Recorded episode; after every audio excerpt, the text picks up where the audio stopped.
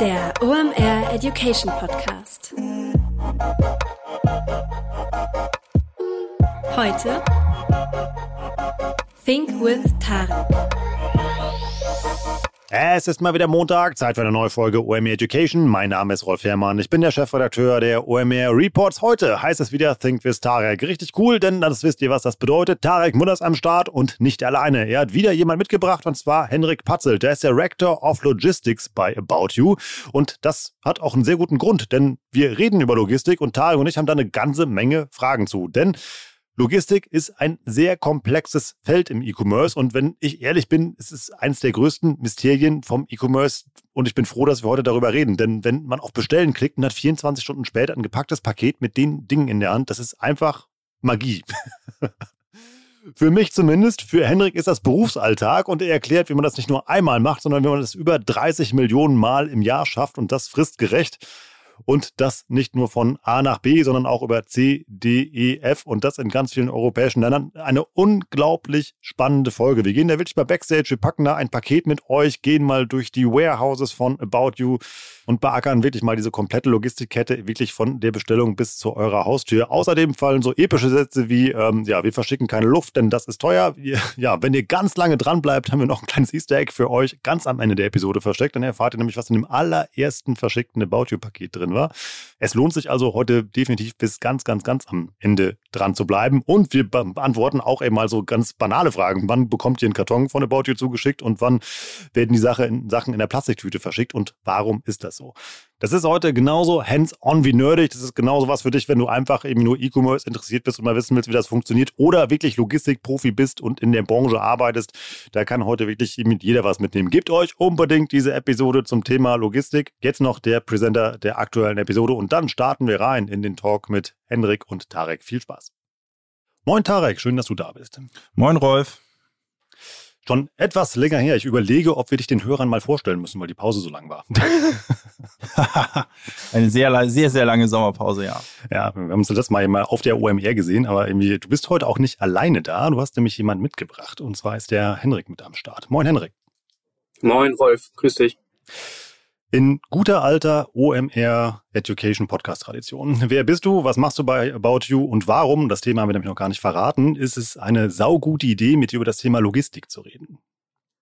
Ja, erstmal herzlichen Dank, äh, dass ich überhaupt eingeladen bin. Ich glaube, es ist äh, auch für uns natürlich wahnsinnig spannend, einmal so ein bisschen euch in die Geheimnisse der About You Logistik Netzwerks einzuführen. Ja, ähm, zu mir, ich bin Henrik, ich bin seit August 2014 äh, schon bei About You und habe am 1.8. mein achtjähriges Jubiläum gefeiert. Ich glaube, da gehören nicht mehr so viele Mitarbeiter noch dazu, die das auch äh, von sich sagen können.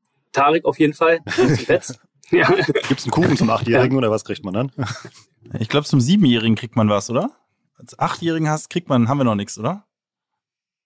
Nee, ich glaube nicht. Ich, also ich musste selber backen, ja, würde ich sagen. Ja. Also man hat, man, man kriegt bei uns zum Einjährigen, also man kriegt jede, man kriegt zu jedem Jubiläum einen Sekt und dann mhm. was Größeres, glaube ich. Ich meine zum Zwei- oder Dreijährigen, zum Fünfjährigen und ich meine auch zum Siebenjährigen. Äh, ja, und acht, es gibt tatsächlich nicht so viele Leute, die schon acht Jahre dabei sind, weil wir vor acht Jahren halt irgendwie 20 Leute oder so waren. Ne? Ja. Vielleicht hast du dir ja selbst ein Paket zu deinem Geburtstag geschickt, das kann durchaus sein, aber mach, mach mal weiter. Ja, genau. Also, ähm, ich äh, verantworte bei uns als Director Logistics ähm, alle operativen und strategischen äh, Logistikprozesse. Also das bedeutet alle physischen Warenbewegungen, sobald die Ware bei uns in den Logistikstandorten ankommt und dann auf dem Weg hin zum Kunden ist und natürlich auch für den Retourenfall die gesamten, den gesamten Weg wieder zurück. Ja. Ähm, wir sind bei uns im Team ähm, jetzt mittlerweile 34 Personen. Ja, das ist natürlich auch extrem stark gewachsen. Ja, angefangen habe ich, da waren wir zu zweit und dann sind wir halt durch die unterschiedlichen Evolutionsstufen auch äh, durchgewandert und haben natürlich mit der Komplexität, die jetzt nach und nach ähm, extrem auch zugenommen hat, natürlich auch die Teams erweitert und haben uns wirklich rollierend auch immer Gedanken gemacht, okay, ähm, wie muss das gesamte Team-Setup aussehen. Mittlerweile haben wir vier Bereiche bei uns. Äh, der eine große Bereich ist das Thema Warehouse und Returns. Also das sind die äh, Kollegen die und Kolleginnen, die für die Steuerung unserer Standorte mitverantwortlich sind. Also das kann man sich ganz platt so vorstellen. Alles, was in einer Lagerhülle und unter einem Dach stattfindet. Der zweite große Bereich daneben ist das Team Transportation. Ja, ähm, der ist dafür verantwortlich, die ganzen Warenbewegungen, die auf der Straße stattfinden, also hin zum Kunden und auf dem Weg wieder zurück äh, zu steuern und zu überwachen. Der äh, dritte große Bereich ist das Team Logistics Network. Also das sind übergreifend äh, die oder da liegt übergreifend die Verantwortung ähm, in der Steuerung des gesamten Netzwerks. Also dazu gucken, dass die Zahnräder auch so sinnvoll ineinander greifen. Ja, also beispielsweise, welches Volumen haben wir für welchen Markt? Haben wir dafür, dafür dann auch genug Transportvolumen geplant? Ist der Forecast sinnvoll und sauber aufgesetzt? Ja, das ist das Thema Logistics Network. In diesem Bereich liegen auch die Verantwortung für das Reporting, ein übergreifendes Qualitätsmanagement ähm, und auch unsere gesamten Projektteams. Ja, also was heißt das? Wenn wir also Projektaufgaben haben, dann kommen die nicht aus den erstgenannten beiden Bereichen heraus, sondern dann versuchen wir das schon sinnvoll wie in so einer Matrix-Organisation äh, zu verzahnen. Ja, und der vierte Bereich, äh, relativ klein, ähm, aber äh, nichtsdestotrotz wahnsinnig wichtig für uns ist das Team äh, Logistics Controlling, also ähm, alle Themen, äh, wo du quasi ein Euro-Zeichen mit dran schreiben kannst, ja, also Cost per Order, Cost per Unit, ähm, Kostenstellenplanung, ähm, Budgetplanung für die äh, kommenden Geschäftsjahre, für die kommenden Quartale und so weiter. Genau. Da sieht man schon, wofür du alles zuständig bist und wie groß eben halt auch dieser Bereich ist. Lass uns mal einen kurzen Break noch machen. Tarek, warum reden wir heute über das Thema Logistik? Ist ja nicht unbedingt so ein Digital- und Online-Marketing-Thema, was wir sonst eigentlich machen. Wir reden darüber, weil du mich gefragt hast, über was könnte man so reden. Also, wir, wir beide überlegen ja immer. Äh, wir haben die Marketing-Themen gefühlt auch schon durchgespielt. Ähm, und wir kommen ja ein bisschen von der Frage, so was ist denn eigentlich wichtig im, im Onlinehandel? Und äh, ja, als Marketing denkt man ja immer, Marketing ist extrem wichtig, aber eigentlich, äh, wenn man jetzt wirklich mal den Kunden fragt, was, was macht dich denn happy äh, als, als Kunde und was sorgt dafür, dass du halt wieder kaufst? Oder vor allen Dingen auch, was sorgt dafür, dass du richtig unzufrieden bist und im Zweifel nicht mehr wieder kaufst, dann hört man in den seltensten Fällen, dass die Leute den TV-Spot blöd fanden und deswegen nicht wieder kaufen. Und in den allermeisten Fällen sagen die Leute halt, ja, irgendwas ist eben bei der Auslieferung oder in der Logistik schiefgelaufen, das Lieferversprechen wurde nicht eingehalten, die Lieferzeit war zu lang. Also das sind ja, würde ich sagen, ja, also wahrscheinlich ist das der Nummer eins Churn-Grund, ähm, warum Kunden einen E-Commerce-Player verlassen. Und auch der Nummer eins Grund, warum Kunden, nicht der Nummer eins Grund vielleicht, aber einer der ersten Gründe, warum Kunden halt einem äh, E-Commerce-Player sehr, sehr loyal bleiben. Das heißt, äh, Logistik, Warehousing, das alles ist ein unfassbar großer Hebel auf die Kundenzufriedenheit, auf die Verringerung von Churn äh, und ist natürlich nach dem Einkauf von Ware auch der zweitgrößte Kostenposten, den wir haben. Äh, und insofern beidseitig wichtig, einerseits für die Profitabilität, andererseits für die Kundenzufriedenheit.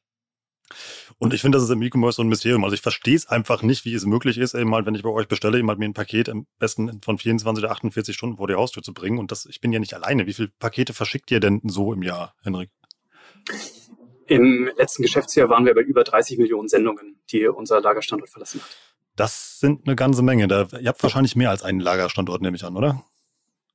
Genau, also momentan operieren wir aus zwei Lagerstandorten raus. Also unser ähm, erster Zentralstandort war in äh, Altengrundstadt. Ja, dann haben wir, ähm, ich glaube, vor zwei Jahren, zweieinhalb Jahren festgestellt, dass wir natürlich weiter expandieren und weiter wachsen und dass wir dann ähm, auch unser Netzwerk erweitern müssen. Und dann sind wir, ähm, haben uns in dem Team Logistics Network auch Gedanken gemacht, was äh, macht dort einfach Sinn und in welchen Regionen werden wir wie stark expandieren und haben dann den zweiten Standort in der Slowakei in der Nähe von Bratislava ähm, aufgemacht, eröffnet ähm, und planen bereits äh, zwei weitere Standorte. Also der dritte Standort wird in Polen, in Magnice sein und der vierte in der Nähe äh, von Lyon, also in Frankreich.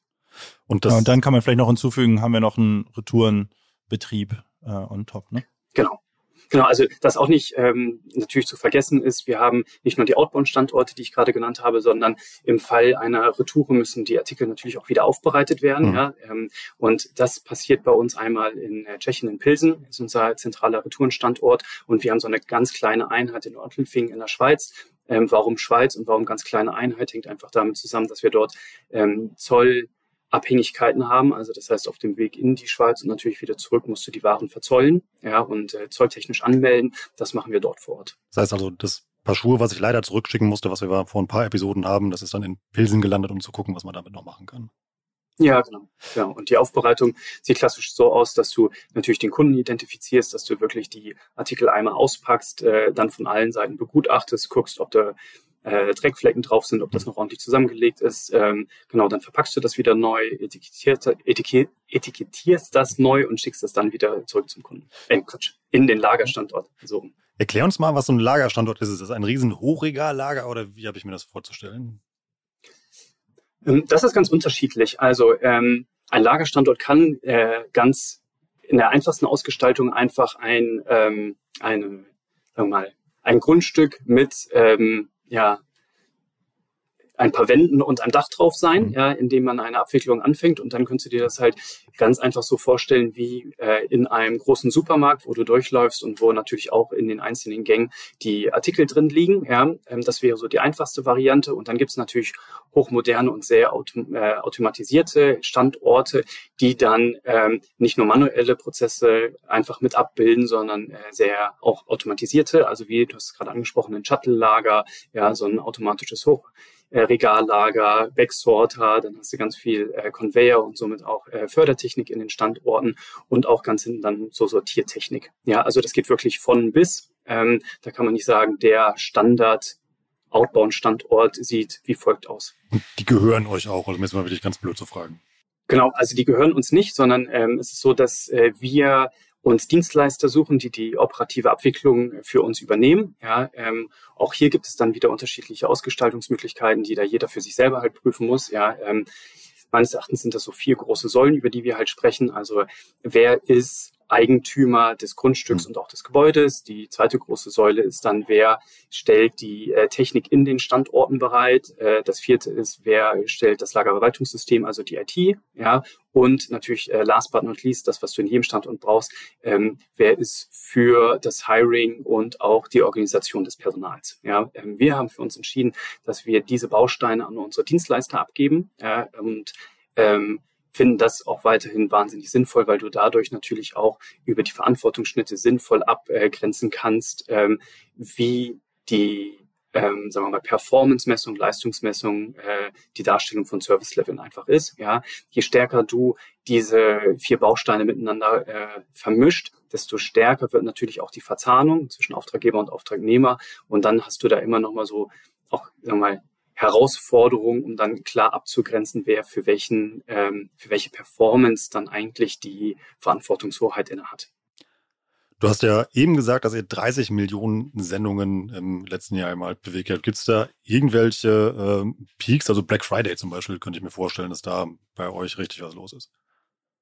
Ja, genau. Also Peaks gibt es natürlich immer. Ähm, die 30 Millionen, wenn du das jetzt einfach mal so glättest über das Jahr, dann äh, wäre das natürlich aus einer logistischen Perspektive wahnsinnig äh, gut und äh, auch sinnvoll, weil natürlich jeder, jedes Peak-Management auch aufwendig ist mhm. in den Standorten. Ja, warum ist es aufwendig? Weil du natürlich dafür zusätzliches Personal brauchst, was du äh, hiren musst, was du äh, trainieren musst, was du anlernen musst und äh, nach dem Peak dann natürlich auch wieder ein Stück weit freisetzen musst, weil äh, du dann wieder in so eine, sagen wir mal, Schwachlastphase im Zweifel reinfällst. Ja, äh, bei uns waren die Peaks über das vergangene Jahr sehr geglättet, ja, ähm, was auch wirklich aus einer logistischen äh, Perspektive sinnvoll ist. Wir haben ich glaube, im Mai und im Oktober so plus minus 15 bis 20 Prozent äh, im Vergleich zum Average äh, Durchschnittsvolumen gehabt.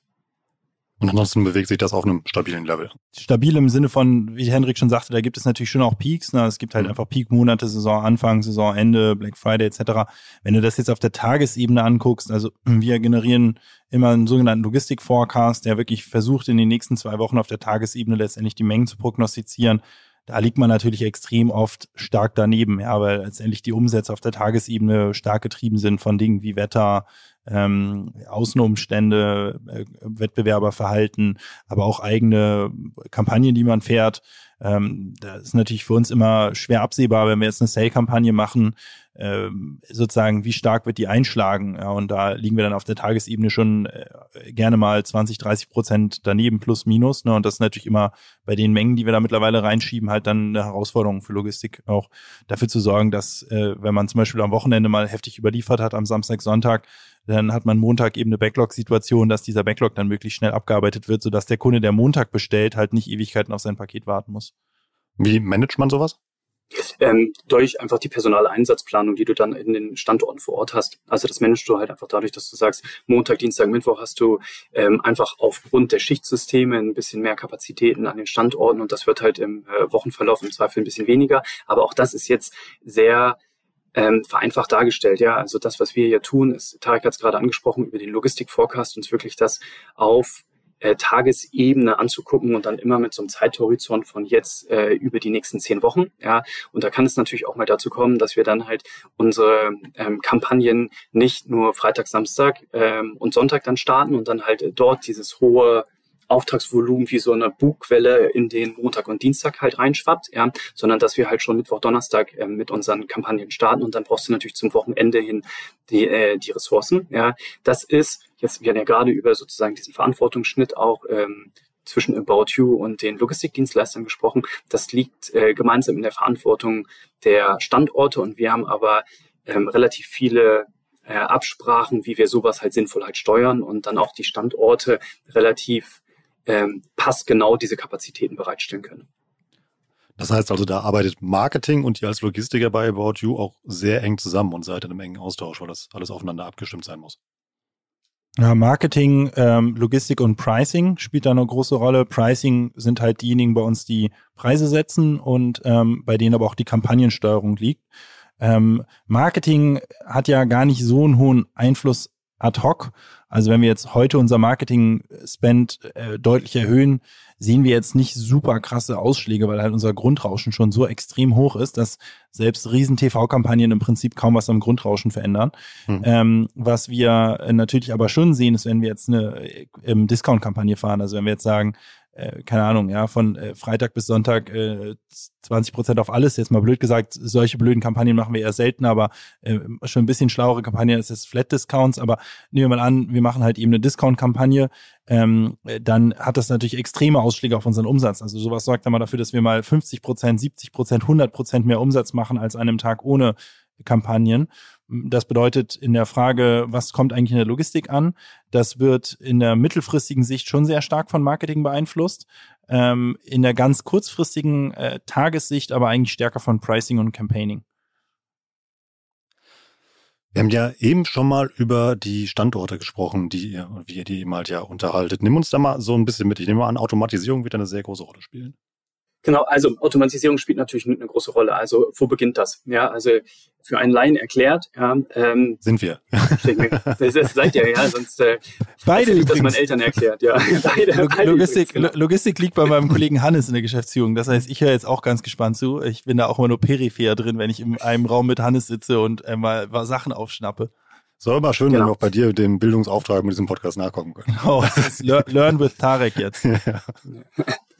Ähm, also stellt euch vor, die, ähm, wir beginnen jetzt mal im Wareneingang, ja, die äh, Lieferanten ähm, senden die Ware los, die kommt dann bei uns in den Standorten an, dann hast du da riesige Lkw-Flotten, die dann äh, morgens einfach auf die Entladung halt warten, so und das passiert alles noch manuell, ja, ähm, die Entladung, weil da auch chaotisch dann auf den ähm, Wabs oder Trailern verladen ist. Das, was anschließend passiert ist, diese eine, ein manuelles Umsortieren dieser Kartons auf äh, Fördertechnik und über die Fördertechnik läuft das dann zu Warenerfassungs- oder Warenbearbeitungsplätzen. Ja, das heißt, dort machst du die Kartons auf, ähm, äh, checkst den Inhalt nochmal, äh, scannst jedes einzelne Teil an, guckst, ob das nochmal nachbearbeitet werden muss, ja oder nein. Also beispielsweise, wenn es halt nicht foliert ist, dann musst du das in Plastikbeutel einpacken. Wenn du halt sagst, ey, das ist eigentlich ein hängender Artikel, aber der liegt ja, ja, dann musst du den aufbügeln. Wenn du halt feststellst, okay, der ist ein bisschen zerknittert, dann musst du den auch insgesamt nochmal so ein bisschen das, ist das richtige Wort, aufplustern, ja. hätte ich jetzt gesagt, so dass äh, du dir halt die, die Knitterfalten halt rausbekommst, genau.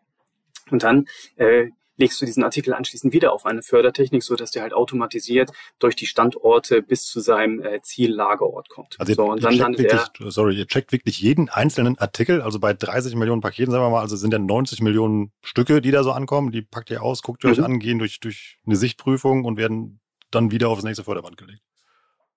Ja, genau. Also ähm, du guckst dir im Zweifel nicht jeden Einzelnen an, sondern du reißt natürlich die Kartons auf und dann musst du halt, äh, siehst natürlich sofort an diesem Karton, okay, was muss ich tun oder was muss ich halt nicht tun mhm. und dann kannst du dir ja relativ schnell da äh, durchsteuern. Aber genau, ähm, für uns ist halt wahnsinnig wichtig, dass wir eine ähm, extrem hohe Qualität bei uns in den Beständen einfach haben, ja, weil die Bestände wiederum bei uns ähm, im Job halt landen und wir ähm, äh, Abfucks vermeiden wollen. Der Kunde bestellt, äh, das System sagt uns, wir haben da noch einen Teil liegen und dann äh, laufen wir halt los und stellen am Lagerort fest, okay, der Artikel ist doch nicht mehr verfügbar. Das heißt, der Kunde bekommt erst nach Abschluss seiner Bestellung dann halt eine Cancellation und das ist natürlich immer der ungünstigste Fall. So, und äh, deswegen versuchen wir halt über diese Maßnahmen eine relativ hohe Bestandsqualität bei uns einfach sicherzustellen. Okay, also wir haben ähm, Turnschuhe sind angekommen, quasi mal Karton wurde angeguckt, aber aufs nächste Förderband, genau. was passiert dann?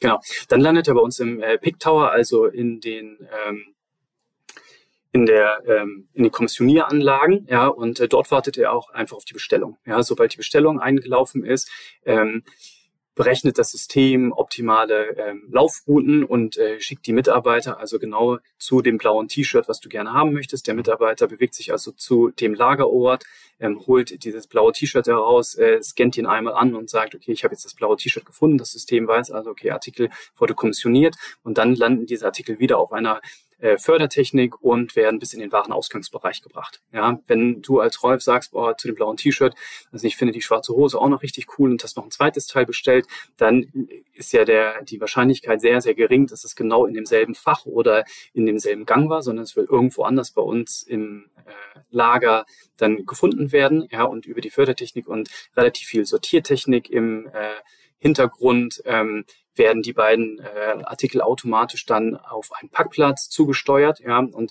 sobald alle Artikel, die du bestellt hast, sagen wir auch noch die weißen Schuhe, mhm. dann an diesem Packplatz angekommen sind, kriegen die Mitarbeiter im Warenausgang also eine Information. Und das heißt, die, das Paket von Rolf kann äh, verpackt werden. Ja, dann scannt man alle Teile nochmal an und stellt somit sicher, dass auch wirklich alles angekommen ist und dass auch nicht die falschen Teile kommissioniert wurden.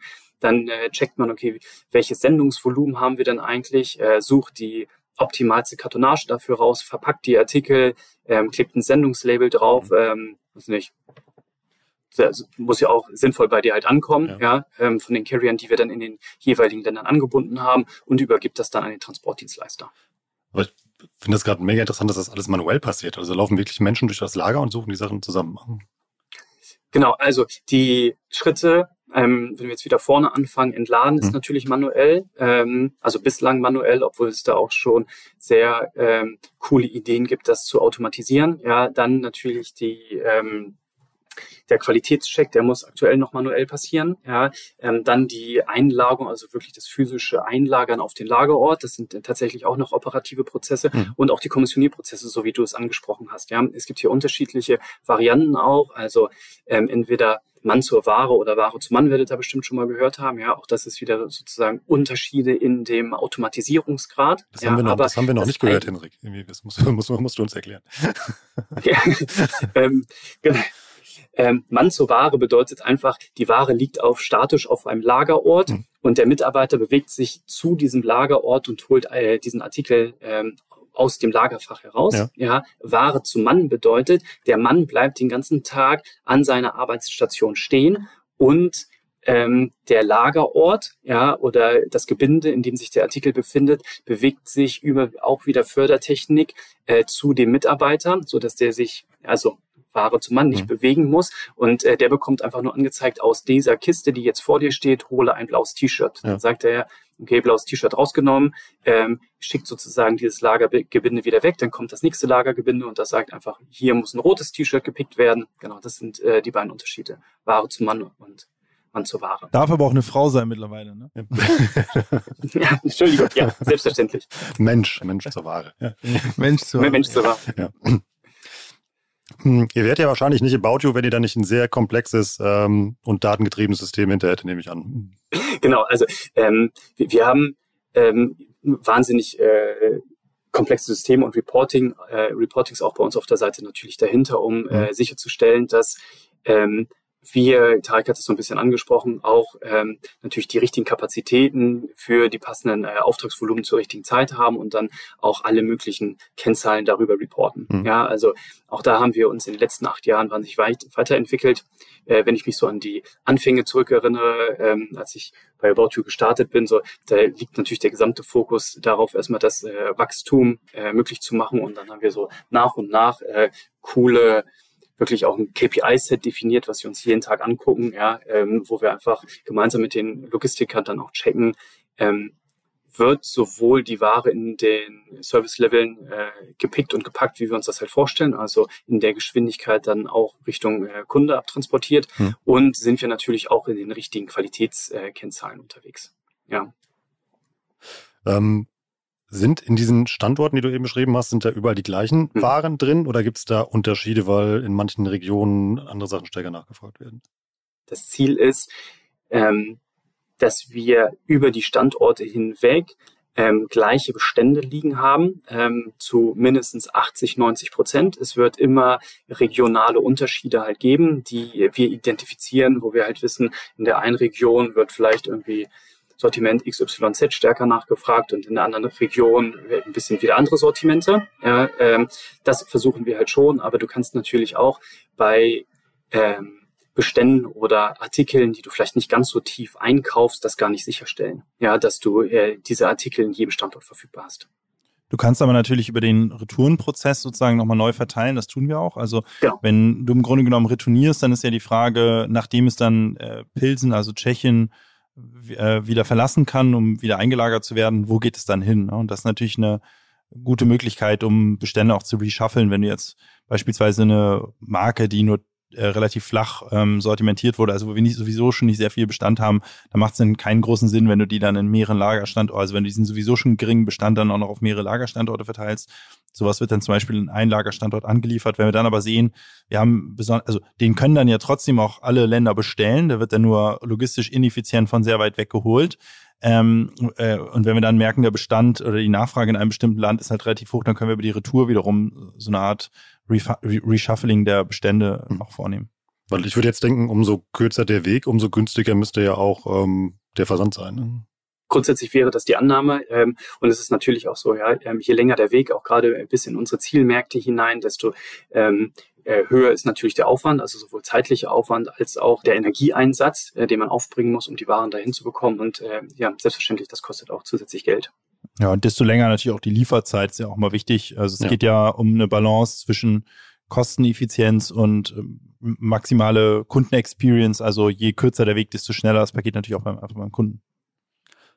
Und wahrscheinlich auch, um die Sendungsanzahl möglichst gering zu halten. Du hast uns ja schon mal hier erklärt, Tarek, eben halt, wie wichtig es ist, eben halt Retouren zu vermeiden, quasi mal für, für die Marge eben halt ja am Ende, wie gesagt, dass der Kunde eben halt die Sachen halt behält. Ähm, aber umso weniger Pakete rausschickt, umso günstiger ist dann ja auch die Bestellung und der Kunde. Ja, wobei eine, also ein Sendungssplit bei uns entsteht eher dadurch, dass ähm, ein Artikel bestellt wurde, den wir selbst im Bestand haben in einem unserer Standorte und ein Artikel bestellt wurde, der ähm, letztendlich äh, von einem unserer Marktplatzpartner kommt.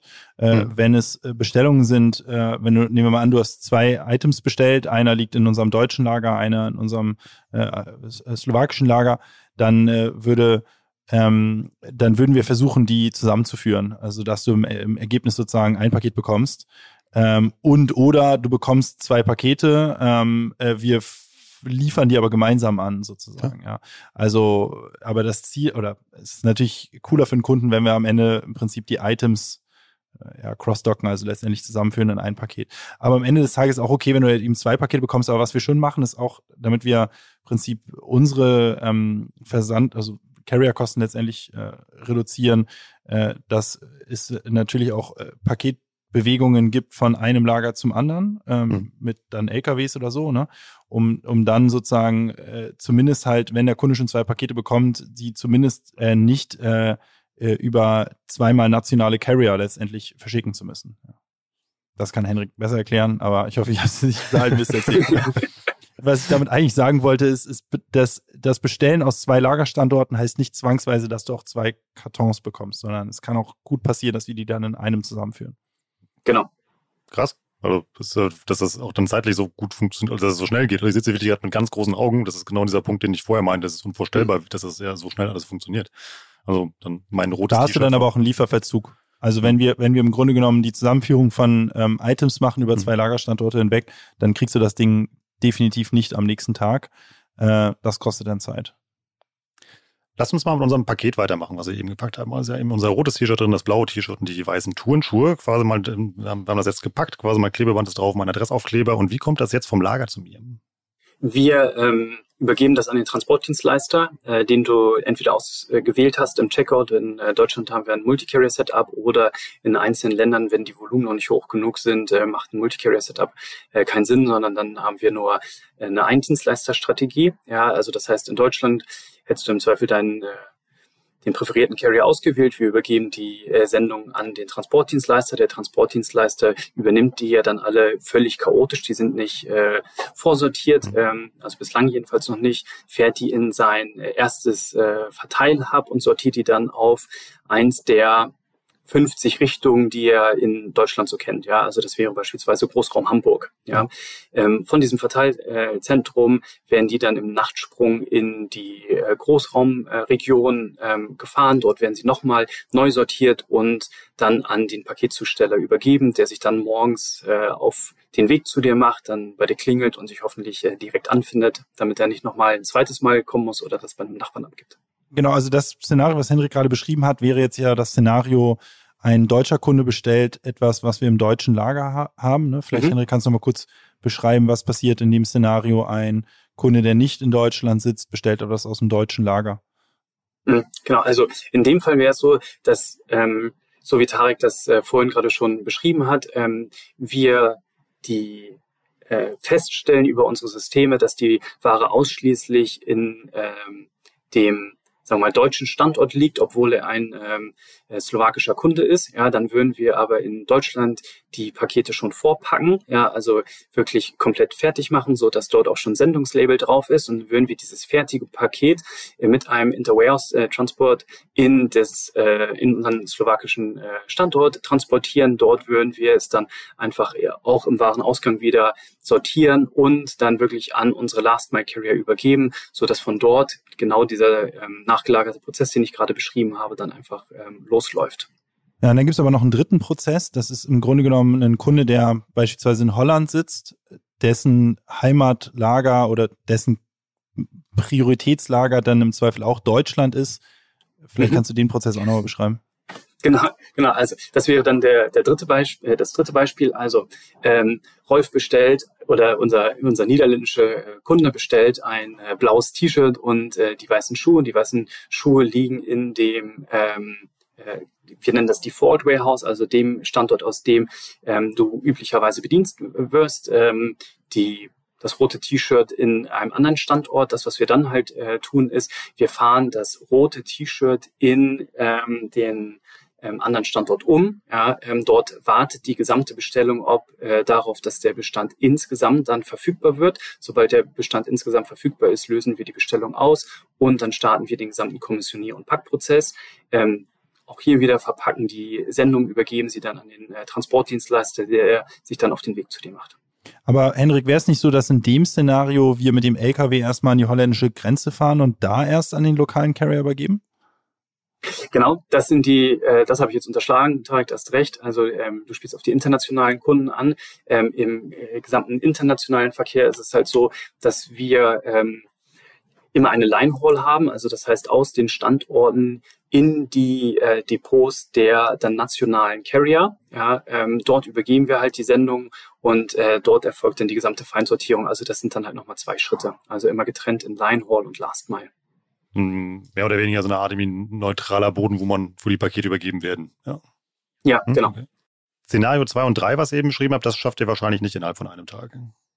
Nee, genau. Also Szenario 2 ähm, und 3, da kannst du mit ähm, Laufzeitverlängerung äh, von ein bis zwei Tagen rechnen. Das heißt aber auch, damit dieser ganze Prozess funktioniert, in dem Moment, wo ich bei Warenkorb mal auf Bezahlen drücke und also als Kunde die Bestellung auslöse, rennt dann mhm. wahrscheinlich Minuten später in einem dieser Standorte, die du eben genannt hast, jemand los und fängt dann meine Ware zusammenzusuchen? Ja, nicht äh, eine Minute hm. später. Also ähm, das, was wir schon versuchen, ist ähm, natürlich auf der einen Seite kosteneffizient, aber natürlich auch laufzeitoptimal die Ware zu kommissionieren. Mhm. Ja, also angenommen, ähm, der Cut-off, also der äh, Zeitpunkt, an dem der LKW das letzte Mal am Tag unseren Standort verlässt, wäre ähm, 18 Uhr, ja, dann würde es halt für uns im Standort natürlich keinen Sinn machen, um 18.30 Uhr halt direkt für diese, für eine Bestellung in diese Richtung nochmal loszulaufen, sondern das, was wir dann halt tun, ist, wir übergeben natürlich die Bestellung an unseren Standort. Der sammelt die aber für diese Region äh, bis zum nächsten Tag, so dass er eine möglichst große Anzahl an Sendungen bereit hat. Ähm, dann äh, verwetscht er diese und ähm, baut äh, dadurch quasi auch wieder Wege, optimal Rundläufe, um dann die Ware erneut zu kommissionieren und dann zielgerichtet auf die Cut-off-Zeit zugeschnitten die Ware einfach zu übergeben. Ja, und äh, Rolf, ob, ob sozusagen direkt jemand losläuft oder nicht, hängt auch ein bisschen davon ab, ob du ähm, ja, wie wertvoll du als Kunde bist für uns, ja. Äh, sehr natürlich, also, sehr, sehr. Ich stelle auf deinen Namen. Das ist du natürlich, alle Kunden sind für uns wertvoll. Wir haben alle Kunden ganz doll lieb, aber es gibt halt Kunden, die haben wir ganz doll lieb und die machen auch noch ganz viel Profit bei uns. Äh, und für die läuft äh, das Lager dann einen Taco schneller los, genau. äh, indem die leicht priorisiert werden in der, in der Warenabwicklung. Ähm, das kennt man ja von anderen Modellen, ähm, wo man sich diese Priorisierung kaufen kann, also Amazon Prime, Zalando Plus beispielsweise. Ähm, bei uns ist es so, dass man sich diese Priorisierung noch nicht kaufen kann, ähm, sondern wir die im Grunde genommen vornehmen anhand eines Kundenscores. Ich glaube, das hatten wir in der Folge mit Henrike. Das sind ja auch dann die Premium-Kunden, die auch mal so eine handgeschriebene Karte dann kriegen oder sowas, weil die genau. viel bestellen. Ja. Okay. Da muss ich noch ein bisschen bestellen, dass ich das ja auch so eine Karte kriege. ähm, lass vor allen Dingen bestellen, wenig retournieren und wenig im Sale kaufen. Dann kriegst du die handgeschriebene Karte von uns. Ja, das klingt voll nach meinem Kundenprofil. Ja. Ähm, Spaß beiseite. Lass uns doch mal eben mal ein bisschen zu diesem Logistik-Thema kommen. Und zwar eben, ähm, wie wähle ich einen Dienstleister aus, der 30 Millionen Sendungen bewegen kann? Stelle ich mir als recht komplexen Vorgang vor. Das ist richtig. Ähm, die Frage habe ich mir auch gestellt, als ich bei About angefangen habe. Ja, ähm, nee, Spaß beiseite. Also, wie, wie wählst du so einen, so einen Kunden aus? Also, ähm, du fängst erstmal damit an, dass du ähm, natürlich die Leistung, die du einkaufen möchtest, äh, so detailliert wie möglich beschreibst. Ja, also das heißt, du bildest wirklich ein äh, ja, ein Datenraum mit äh, allen Prozessen, die du halt anforderst. Ja, und äh, da heißt es jetzt nicht nur, wie wir das gerade gemacht haben im, hier bei uns im Podcast, erzähl mal ein bisschen was über den Wareneingang und Warenausgang, wie das aussieht und dann kriegen wir das halt schon irgendwie hin, sondern du beschreibst das einmal auf einer prozessualen Ebene und dann aber auch auf einer systemseitigen Ebene. Ja, das ist Schritt eins. Schritt zwei ist, neben diese Prozesse legst du dann deine Serviceanforderungen, die du hast. Da ist ja wirklich ein Unterschied zu sagen, ich möchte, ähm, dass 90 Prozent meiner Sendung innerhalb von vier Stunden zwischen Orderübergabe dann an die Carrier übergeben werden. Oder wenn du halt sagst, ja, Laufzeit ist mir vielleicht gar nicht ganz so wichtig, reicht auch, wenn ihr das in 48 Stunden schafft. Ja, das sind ja auch extreme Kostentreiber dahinter. Ja, weil im Zweifel bei vier Stunden ähm, und extrem VIP-Kunden dahinter muss tatsächlich jemand nur für diese Sendung durchs Lager laufen und diese Artikel da halt rausholen. Wenn du 48 Stunden Zeit hast, dann kannst du dir wahnsinnig gut balken. So, das heißt also Prozessbeschreibung, Serviceanforderungen. So, daneben legst du dann ähm, natürlich das Volumen. Ja, also du musst dir schon Gedanken zu deinen Strukturen und zu deinen Mengen machen. Ja, also ähm, wie viel Volumen möchte ich überhaupt pro Jahr, pro Monat, im Zweifel pro Tag durch diesen Standort bewegen? Ja, und dann äh, auch welche Sortimente stecken dahinter. Ja, es ist schon für einen Logistikdienstleister natürlich wahnsinnig ausschlaggebend. Sind das wirklich nur Fashion-Artikel, also die Strümpfe, der Schlüpper, das T-Shirt, ja, oder habe ich im Zweifel zerbrechliche Artikel oder im Zweifel sogar noch Flüssigkeiten oder Horror für jeden Gefahrstoffe mit dabei, die ich irgendwie handeln muss. Ja.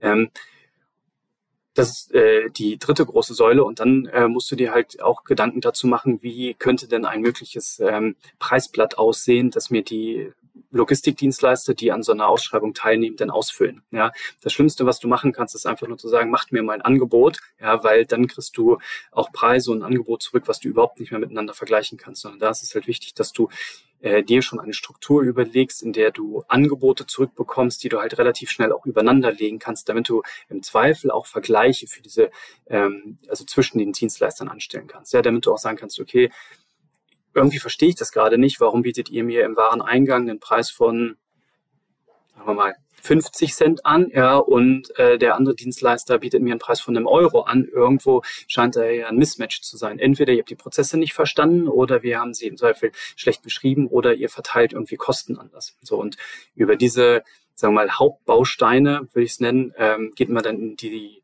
Tenderphasen rein, sucht sich die Dienstleister aus, verteilt das am Markt ähm, und alle Rückläufer, die du halt bekommst, gehst du wirklich in intensive Workshop-Phasen, die dann mehrere Wochen dauern um wirklich abzugleichen, ist das Angebot, was ihr uns gemacht habt, passt genau auf die Anforderungen, die wir haben. Also habt ihr wirklich verstanden, was ähm, wir von euch wollen, oder ist das im Zweifel nur so eine Copy und Paste äh, Slide Deck, was wir gerade bekommen haben, wo ihr im, im Zweifel fünf Minuten vor der Präsentation noch unseren Namen ausgetauscht habt? Hm. Ja.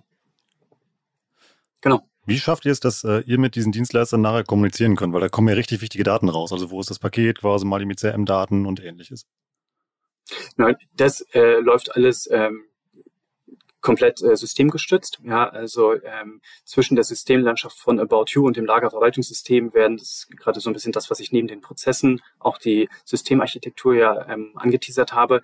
Ähm, das wird miteinander abgestimmt, so dass wir in idealerweise Echtzeit alle Daten bekommen, so dass wir zu 100 Prozent immer wissen, wo ist meine Order, in welchem ähm, Zustand befindet sich diese Order, ist die beispielsweise schon an den Transportdienstleister übergeben, ja oder nein. Und anschließend dann natürlich auch über die Sendungsinformationen, die wir in diesen Schnittstellen mitbekommen, dann auch wieder zu tracken über die Track-and-Trace-Daten, ähm, in welchem Zustellprozess befindet sich denn überhaupt eine Sendung. Gibt es da nationale Unterschiede oder sind das eben halt wie in Deutschland so die großen Firmen plus Amazon Nummer 5?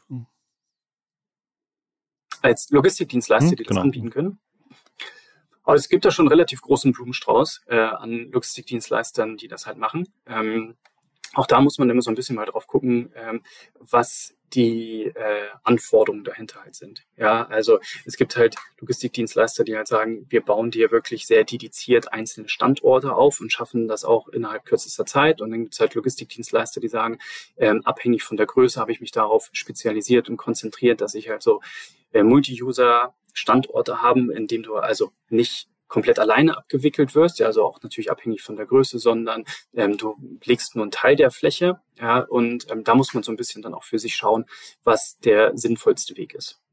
Also das, was Henrik jetzt gerade beschrieben hat, ist ja im Wesentlichen der Tenderprozess für den Warehousing-Dienstleister sozusagen. Mhm. Ähm, du hast ja dann noch eine andere Dienstleisterschicht. Da ist es eher das Nationale dann, äh, dass der Carrier, also der Carrier ist jetzt der Hermes halt, ne, quasi der Auslieferdienst sozusagen auf der letzten Meile.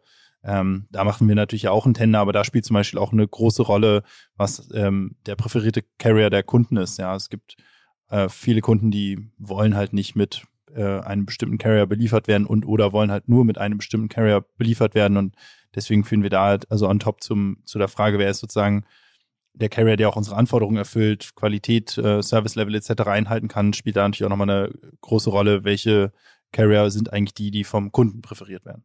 Darf der das bei eurer Bestellung aussuchen, also welchen Carrier er haben möchte? Kommt, Kommt aufs Land an. Also in Deutschland zum Beispiel kannst du zwischen DHL und Hermes wählen. Ja. Ähm, also du bist ein ganz schlechter Kunde für uns oder also dann übernehmen wir diese Auswahl auf Basis der Kosten.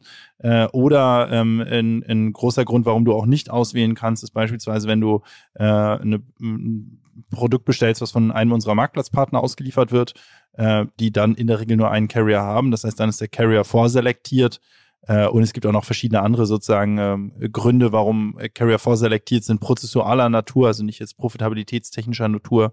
Ähm, äh, insofern quasi in, in ich würde sagen, keine Ahnung, in 50 Prozent der Fällen kannst du es auswählen in Deutschland zwischen Hermes DHL und äh, in den verbleibenden 50 oder vielleicht auch ein bisschen weniger äh, kannst du es nicht auswählen. Ich weiß nicht, Henry, hast du genaue Zahlen, was so Carrier-Auswahl, äh, Verfügbarkeit betrifft in Deutschland?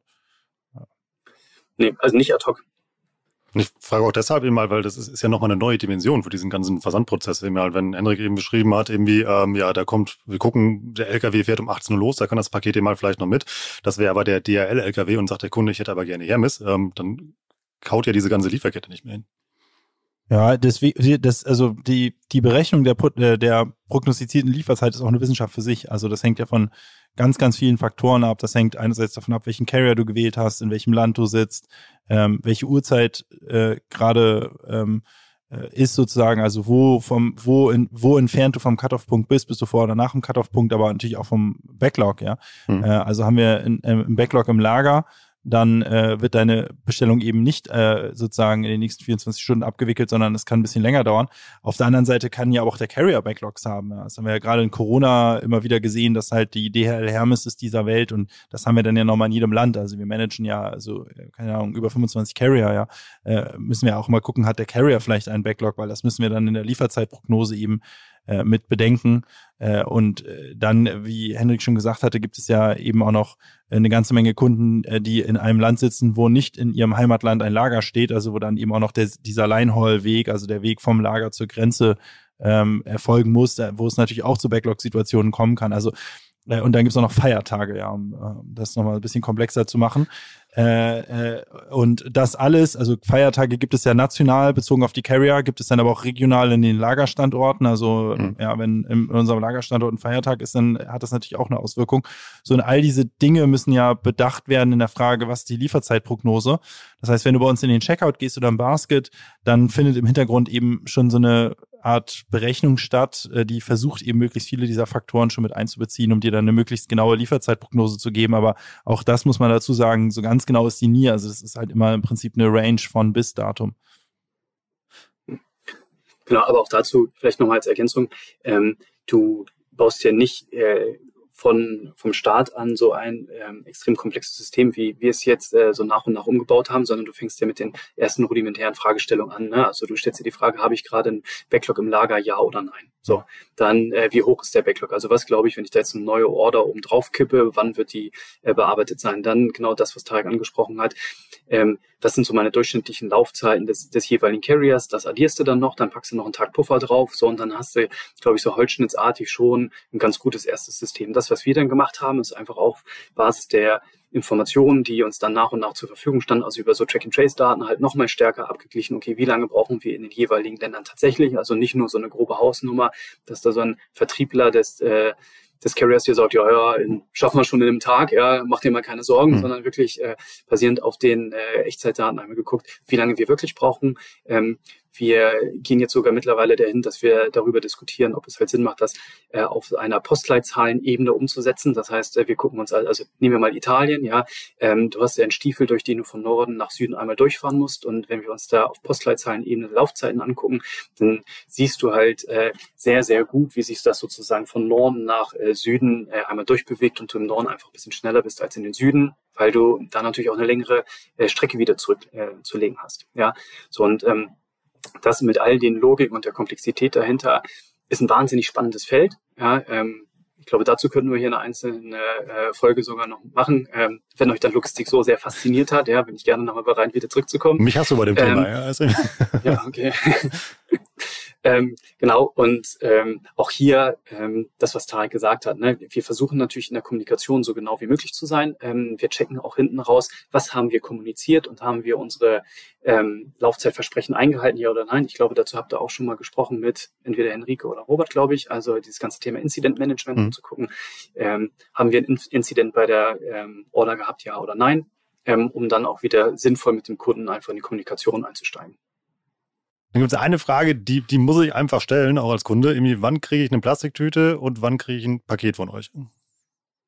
Genau. Also, ähm, ob Paket oder Type, Tüte ist äh, relativ einfach zu beantworten. Und zwar ähm, hängt das natürlich auch von den Sendungsvolumina ab, die du bestellt hast. Wir hatten ja gerade schon äh, gesagt, du hast drei Artikel bestellt. Ja, ähm, da kennen wir die über die Artikelstammdaten und die Gewichts- und Volumendaten, also natürlich genau äh, das Volumen jedes einzelnen Artikels. Und das, was wir tun, ist über einen gewissen Algorithmus äh, ermitteln, in welche Kartonage passt denn eigentlich, passen deine drei Artikel am besten rein? So, und wir versuchen immer, ähm, möglichst wenig Luft einfach durch die Gegend zu schicken, mhm. weil Luft kostet im Zweifel trotzdem halt Geld und bringt uns aber nichts und wir produzieren nur Müll. Ja, so, das ist also Punkt Nummer eins. Und du, wir haben halt ähm, unterschiedlich Kartonage-Typen äh, und Größen und dasselbe auch bei den Papiertüten und haben uns äh, ganz zu Anfang natürlich die Frage auch gestellt, so, welche Tüten und Kartongrößen brauchen wir denn eigentlich und äh, haben einfach unsere Auftragsdaten analysiert und dabei sind diese unterschiedlichen ähm, Größen rausgekommen, so dass wir tatsächlich immer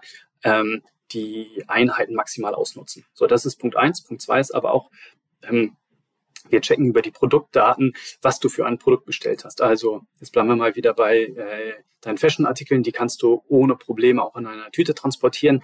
Ähm, wenn du jetzt aber ähm, beispielsweise eine Brille bestellst, dann macht das natürlich relativ wenig Sinn, wenn du die in, äh, in einer Tüte transportierst, weil dann kommen da im Zweifel nur noch Einzelteile bei dir an. Das mhm. heißt, wir gucken auch natürlich, dass wir auf dem gesamten Transportweg die Artikel äh, sicher und ähm, äh, in einem einwandfreien Zustand zu dir bekommen. Also sie so, sollen nicht zerbrechen, sie sollen nicht nass werden, sie sollen in keiner anderen Art und Weise beschädigt werden. So, das ist quasi das zweite Kriterium, was wir dahinter haben, um uns zu entscheiden, Tüte oder Karton. Und wahrscheinlich spielt das Thema Nachhaltigkeit dabei auch eine Rolle. Also nicht nur die, die Luft, die sonst unnötig durch die Gegend geschickt wird.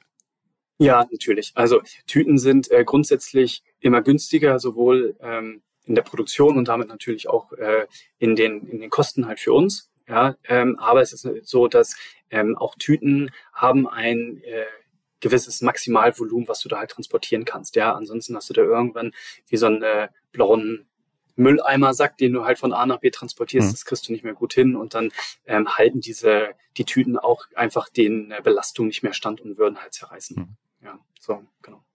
Aber ich glaube, das Thema Nachhaltigkeit ist jetzt gar nicht so sehr die Frage Tüte oder Karton. Ne? Also ich glaube, innerhalb von Tüte und Karton, da ist dann eher, äh, da spielt die, die, das, der Punkt Nachhaltigkeit natürlich eine Rolle, dass wir versuchen, immer ökologischer zu werden. Weiß ich nicht, vielleicht kannst du ja einmal ausführen, was, was wir da so tun. Du kannst Nachhaltigkeit, fangen wir mal ein bisschen weiter vorne an, ähm, bei Tüten und Kartons nicht äh, in quasi Schwarz und Weiß clustern und sagen, okay, ähm, sondern du musst da ein bisschen ähm, fundierter halt rangehen. Also du musst dir einmal angucken, welche Materialien werden für den gesamten Produktionsprozess hergestellt, wie sieht der Produktionsprozess aus. Du musst natürlich auch den Transport ähm, von dem Lieferanten in unsere Standorte angucken. Also da vielleicht ein Beispiel, ähm, weil wir das immer gefragt werden, warum haben wir denn eigentlich keine äh, Papier- oder Grastüten im Einsatz? Ja, du äh, bekommst ähm, deutlich mehr Plastiktüten auf eine Palette. Ich glaube 20.000 äh, ist so die Zahl, die mit deinem äh, Kopf rumschwirrt, die wir halt auf einer Palette transportieren. Bei einfach Papier- und Grastüten, weil sie deutlich voluminöser sind, kriegst du äh, maximal die Hälfte, wenn nicht sogar noch weniger da drauf und äh, musst dann schon wieder die nächste Palette nehmen. Das heißt, äh, wir gucken uns das in Summe über alle Herstellung und Transportprozesse an, ähm, um dann wirklich zu entscheiden, was für uns ähm, der nachhaltigste Weg momentan ist. Und das muss man momentan wirklich einschränken.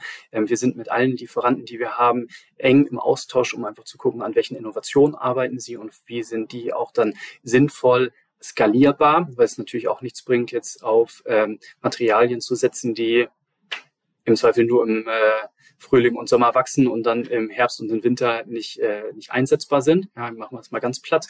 Ähm, das auf der einen Seite. Und auf der anderen Seite versuchen wir für alle Materialien natürlich auch die Recyclinganteile, soweit es geht, zu erhöhen. Auch das hat irgendwo seine Grenzen, weil dann die Maschinen und Fördertechnik, die wir einsetzen, das dann nicht mehr gut im Logistikprozess handeln kann.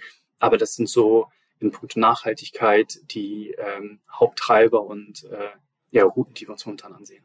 Ja, also um vielleicht nochmal zwei, drei Gedanken auch zu dem Thema hinzuzufügen, ähm, zum Thema Nachhaltigkeit.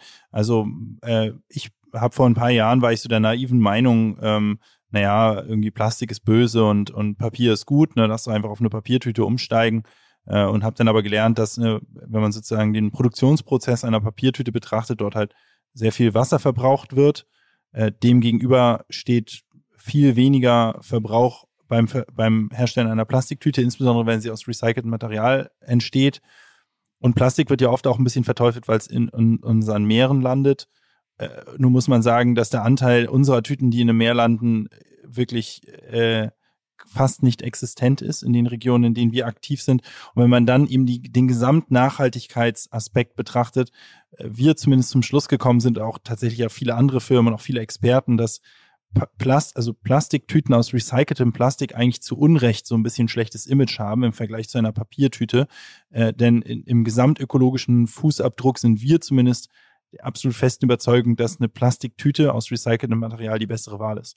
Nur muss trotzdem, ähm, wenn man eben einen Recyclinganteil sehr, sehr hoch stellt, muss man da trotzdem so den, den ein oder anderen Tod sterben, ja, äh, quasi als Marketingmann, weil das führt zum Beispiel dazu, dass unsere Plastiktüten relativ grau sind, ja. Das ist sozusagen, da, da mussten wir auch, äh, da musste ich auch persönlich mit Blick auf unsere Corporate Identity so ein bisschen über unseren Schatten springen, zu sagen, okay, das ist dann halt so, weil natürlich unsere Corporate Identity schwarz-weiß ist. Nur eine Tüte weiß zu machen bedeutet, geht halt entgegen dem erhöhten Pla äh, Recyclinganteil. Hm.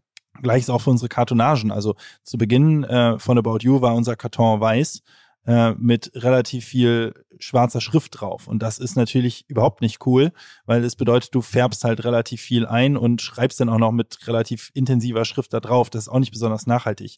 Das heißt, mittlerweile sind wir eben auf den Naturfarben, färben die Kartons eben nicht mehr ein und haben auch versucht, den Anteil der Schrift zu reduzieren und den Anteil von recyceltem Material zu erhöhen. Ähm, Insofern, was ich damit sagen will, ist einerseits, es ist, glaube ich, nicht immer alles richtig, was so im Volksmund sozusagen gedacht wird, Thema Plastik versus Papier und man muss eben auch die einen oder anderen Abstrich, Abstrich machen im, im Bereich Corporate Identity, wenn man eben dem, wenn man das Thema eben ernst nimmt und Recyclinganteil beispielsweise hochschraubt und auf Dinge wie Einfärbung verzichtet. Wir glauben aber, das macht Sinn. Und ich bin mir auch sicher, das habt ihr auch wieder datengetrieben ausgewertet und das glaubt ihr nicht nur, sondern das wisst ihr ja auch, weil ihr ja alles messt. nee, das haben wir tatsächlich nicht datengetrieben ausgewertet, weil äh, ich sag mal, ich äh, erstmal ist das schwer zu messen, ja. Da müsstest du ja irgendwie 500.000 Kunden eine weiße Tüte und 500.000 eine Tüte aus recyceltem Material schicken, aber das würden wir auch gar nicht messen, weil das für uns so eine Art moralische Grundsatzentscheidung ist, zu sagen, wir wollen nachhaltiger werden.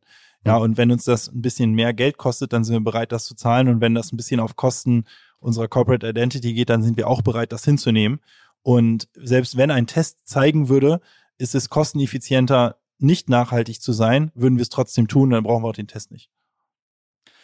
Henrik, ich habe noch eine Frage an dich. Du bist seit acht Jahren bei About You und ähm, all das, was du eben von diesem System erzählt hast, also an deiner Stelle also wäre ich mega stolz auf alles, was du tust, aber gibt es da eigentlich irgendwas, was man da besonders rausheben kann? Ja, also worauf ich äh, wahnsinnig stolz bin, ist natürlich das gesamte Team. Ne? Also das ist hier kein Einzelergebnis und äh, das wir hier geschaffen haben, ne? sondern da haben ganz, ganz viele ähm, Mitarbeiter und Mitarbeiterinnen einfach äh, dran gewirkt, dass wir das so auf die Beine halt gestellt haben. Ja, also gibt's manchmal so einen Spruch so nach dem Motto: Ruft mal wieder die ganze Schwarmintelligenz zusammen, wenn wir mal wieder vor irgendeinem Thema halt äh, stehen äh, und sagen, komm, wir müssen jetzt mal brainstormen und wir müssen mal all das Know-how, was wir haben, irgendwie zusammenschmeißen. Und das ist so, ich glaube, das, was äh, About You einmal ausgemacht hat in den letzten acht Jahren, ja, ähm, neben dem natürlich wahnsinnigen Wachstum und das, was wir so auch an Erfolgen gefeiert haben, aber dass wir das als äh, Team so cool umgesetzt haben. Und ich werde jetzt erstmal was bei euch bestellen, um das alles mal in der Praxis auszuprobieren, äh, weiter daran zu arbeiten, dass ich in Zukunft meinen Carrier aussuchen darf und mir wahrscheinlich bin ich ganz kurz davor, die handgeschriebene Karte von Enrique zu kriegen. ja, ganz, ganz wenig retournieren, ganz viel hochpreisige Artikel bestellen. Aber vielleicht, Henrik, kannst du noch mal äh, kurz ausführen, was so äh, die nächsten Schritte sind bei euch im Team. Ich glaube, das wäre noch ganz interessant so als letzten Aspekt. Bei uns im Team? Klar, gerne. Also, was machen wir momentan? Ähm, ich hatte ja ganz zu Anfang einmal beschrieben, dass wir momentan in einem äh, Zwei-Standort-Setup unterwegs sind. Also, das heißt einmal aus dem deutschen und dem, einmal dem slowakischen Standort. Da kommen jetzt äh, die beiden anderen Standorte noch mit dazu. Ähm, das, was uns jetzt in den nächsten ähm, Wochen, Monaten und vermutlich sogar Jahren beschäftigen wird, ist einfach dieses äh, Netzwerk sinnvoll aufeinander abzustimmen, so dass wir auf der einen Seite die verfügbaren Kapazitäten optimal nutzen und dann aber natürlich auch immer unter dem Punkt, äh, unter den Gesichtspunkten äh, Kosten und Laufzeit das für unsere Kunden so optimal wie möglich ausrichten. Ja, und auch da haben wir jetzt in den letzten Monaten schon wahnsinnig viel gelernt. Wir werden auch mit jedem weiteren Standort, der ans Netz geht, nochmal ähm, genauso viel lernen. Ja, das heißt, wir werden alle unsere Energie da, darauf äh, richten und aussetzen, dass wir einfach hier ein cooles Logistik, About You Logistik-Netzwerk äh, schaffen, ähm, bei dem Tarek dann hoffentlich nicht mehr, wie er es ganz zu Anfang gesagt hat, ums Eck kommt und sagt hier, Nummer eins Beschwerdegrund ist äh, Laufzeit, ja, sondern äh, hoffentlich steht dann da was anderes. Das wird nie der Fall sein. Ich glaube, egal wie gut man ist, der Nummer eins Beschwerdegrund wird immer Laufzeit sein. Oder nicht Laufzeit, aber wird immer irgendwas sein, was mit Logistik zu tun hat. Am Ende ähm, ist das halt Physik, die man da händelt und äh, bei so vielen Millionen von Paketen und einer relativ geringen Fehlertoleranz der Kunden, glaube ich, ist es, äh, egal wie perfekt man es macht, kaum zu vermeiden, dass Kunden sich über diese Themen beschweren.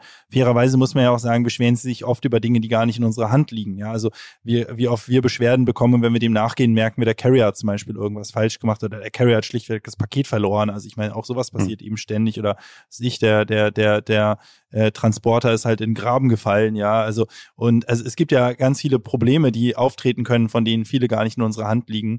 Mm, aber am Ende des Tages ist das ja dem Kunden egal und darüber müssen wir halt eben Transparenz ähm, herstellen und wir müssen halt dafür sorgen, dass so wenig wie möglich Fehler passieren, in dem Wissen, dass man auf ein, auf null Fehler niemals ähm, eben kommen wird. Ne? Aber es ist auf jeden Fall ein Thema, was uns sehr beschäftigt, wie ähm, Henrik schon sagte, auch dieser Umstieg von Single auf Multi-Warehouse beschäftigt uns in der Logistik, in der IT, ähm, in den Investitionen, die wir tätigen, natürlich in vielerlei Hinsicht und deswegen ist auch Hendricks Team auch, äh, auch ein, ein Team, was, denke ich, auch noch weiter wachsen wird jetzt in den, in den nächsten Jahren mit dem Wachstum von About You. Ne? Also auch vielleicht, falls, falls jemand zugehört hat aus der Logistikbranche ähm, und interessiert ist, äh, ist, äh, ist das, glaube ich, ein guter Zeitpunkt, um bei uns einzusteigen, weil wir schon auf einem gewissen Level sind und nicht mehr so ganz bei Null, wie als Hendrik vor acht Jahren angefangen hat und wir wirklich noch gar keinen Plan hatten als Company darüber, wie wir das jetzt eben regeln.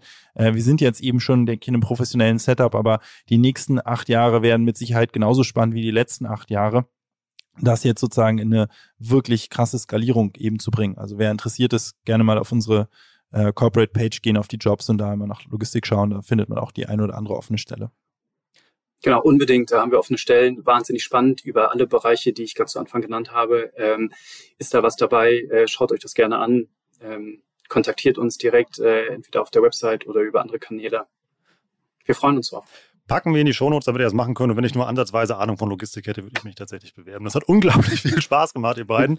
Danke für die ganzen Infos und ja für die Backstage-Tour durch eure Logistikwelt. Und ja, vielleicht machen wir noch mal einen zweiten Teil davon. Ich hätte ich hätt Bock drauf. Ja. Vielen Super. Dank, Rolf. Herzlichen Dank. Ciao. Ciao. Ciao. Das war richtig spannend. Ich habe eine Menge gelernt. Ich hoffe ihr auch. Und jetzt wissen wir vor allem auch alle, was passiert, wenn man seinen Warenkorb sehr gut befüllt hat und dann in Tarex hoffentlich bei About You auf Absenden drückt.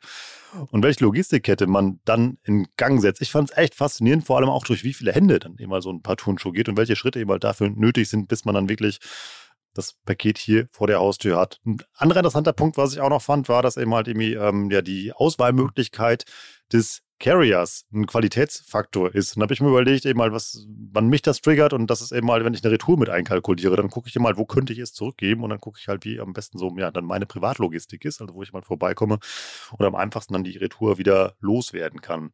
Wie ist das bei euch und das Thema Logistik im E-Commerce oder auch sonst eure Meinung zum Thema Logistik? Macht dazu bitte mal einen Post fertig. Es würde mich wirklich interessieren, was ihr über dieses Spezialthema denkt, was ihr aus der Episode halt hier mitgenommen habt und wie eure Erfahrungen mit dem Thema sind. Markiert da gerne Tarek, Henrik oder mich halt mit drin, dann bekommen wir das auch mit und dann können wir das noch ein bisschen weiter in diesem schönen Internet diskutieren. Und wenn ihr uns noch einen ganz großen Gefallen tun wollt, dann empfiehlt doch einfach mal den Podcast jemand in eurem Team, jemand in eurem Netzwerk, der sich für das Thema Online-Marketing oder in diesem speziellen Fall jetzt eben mal für Logistik halt eben interessiert und sagt mal, hey, ich habe hier einen coolen Podcast gefunden, OME Education, den höre ich regelmäßig mal, da kann man was mitnehmen. Abonniert den doch vielleicht auch oder hör ihn dir doch auch an. Und das hilft uns sehr, neue Leute zu erreichen. Oder ihr macht wie immer eine kurze Review bei Apple Podcasts oder gebt uns da fünf Sterne oder bei Spotify den Daumen hoch. Das sind wirklich so ganz kleine Dinge, die uns zum einen halt sehr freuen und zum anderen halt sehr helfen. Und jetzt breche ich mit einer guten alten OMR Education Tradition zugunsten des Easter Eggs. Ich verrate euch jetzt nicht, wo ihr die OMR Reports kaufen könnt und was ihr mit dem guten alten Gutscheincode Warenkorb anfangen könnt. Das wisst ihr mittlerweile. Denn jetzt gleich kommt das Easter Egg mit Henrik, der euch erzählt, was in dem allerersten About You Paket drin war. Und das ist noch der Kracher, dass er es war, der das übers Band geschubst hat. Also, viel Spaß noch bei dem Bonustrack zu dieser Episode. Ansonsten, das war OM Education für heute. Ich bin Rolf. Tschüss aus Hamburg. Ciao, ciao. Hier das ganz vorne angekündigte Easter Egg. Wir haben nicht vor lauter Aufregung ähm, über das Thema Logistik äh, eine sehr coole Geschichte vergessen. Henrik, erzähl mal, wie du überhaupt zu About You gekommen bist. Das ist eigentlich äh, auch äh, eine sehr coole Geschichte. Und zwar ähm, habe ich vor meiner Zeit bei About You bei der Hermes Fulfillment gearbeitet. Und die Hermes Fulfillment äh, gehört zur Otto Group und ist dort verantwortlich für alle Warehousing-Themen. Ja, ähm, dort war ich als Projektleiter ähm, und wir haben unterschiedliche Themen bearbeitet, von Analysen, äh, äh, Optimierungsprojekten und äh, sagen wir interne Optimierung insgesamt, ja, aber auch äh, waren wir verantwortlich für die Integration von Kunden in die Logistiksysteme der Hermes Fulfillment. Ja. So, und dort habe ich Hannes kennengelernt. Und zwar Hannes, damals noch unter dem Projekttitel Collins, äh, kam auf die Hermes Fulfillment zu und hat gesagt, so, wir haben hier ein neues, cooles Thema, wir wollen äh, so ein äh, E-Shop bauen, ja, und äh, brauchen dafür natürlich auch eine logistische Abwicklung. So, und das heißt, äh, ich habe mit Hannes äh, zusammengesessen und wir haben uns über die logistischen Prozesse unterhalten, ja, von über den Wareneingang, Warenausgang, äh, welche Transportdienstleister wollen wir anbieten, also so ein bisschen genau das, was wir auch im Rahmen der Folge besprochen haben. Also wirklich, wie sieht eigentlich so ein Tender aus, ja, und ähm, als Projektleiter gehörte auch zu unserer Verantwortung, dass wir natürlich in den Standorten äh, die Tests begleitet haben und auch die operative Abwicklung. Das heißt, ich habe dort das allererste About You-Paket äh, gepackt und an unseren Transportdienstleister übergeben. Genau. und, äh, Genau, und äh, das war schon eine spannende Zeit und ähm, der Kontakt zu Hannes ist nicht abgerissen und irgendwann haben wir uns darüber unterhalten, ob es, äh, ob ich nicht auch Lust hätte, bei About You anzufangen, ähm, dort dann in der Logistik. Und da ich natürlich ähm, alle Systeme kannte, alle Prozesse kannte und damit auch äh, wusste im Zweifel, an welchen Themen man noch äh, ansetzen kann, ähm, habe ich äh, sofort gesagt, klar, hört sich super spannend an, ich bin gerne dabei. Weißt du noch, was im ersten Paket drin war? Nee, das weiß ich nicht mehr. Vielleicht, können. Vielleicht kriegen wir das auch rausrecherchiert, aber eben echt spannend, weil wir eine typische About You-Geschichte, wie man vom, ähm, ja, ich sage jetzt mal ganz, ganz blöd, vom ersten, ersten Paketschubser irgendwie zum äh, ja, Mastermind in diesem ganzen Logistikprozess steckt. Danke, Henrik, nochmal für die spannende Geschichte. Und ja, vielleicht hören wir uns ja eben nochmal irgendwie zum Thema Logistik. Wenn nicht, gehe ich dir nochmal auf die Nerven. Ich fand es richtig spannend. Danke für die ganzen Infos und deine Zeit. Ciao, ciao. Gerne. Rolf, hat mich gefreut. Bis dann. Ciao.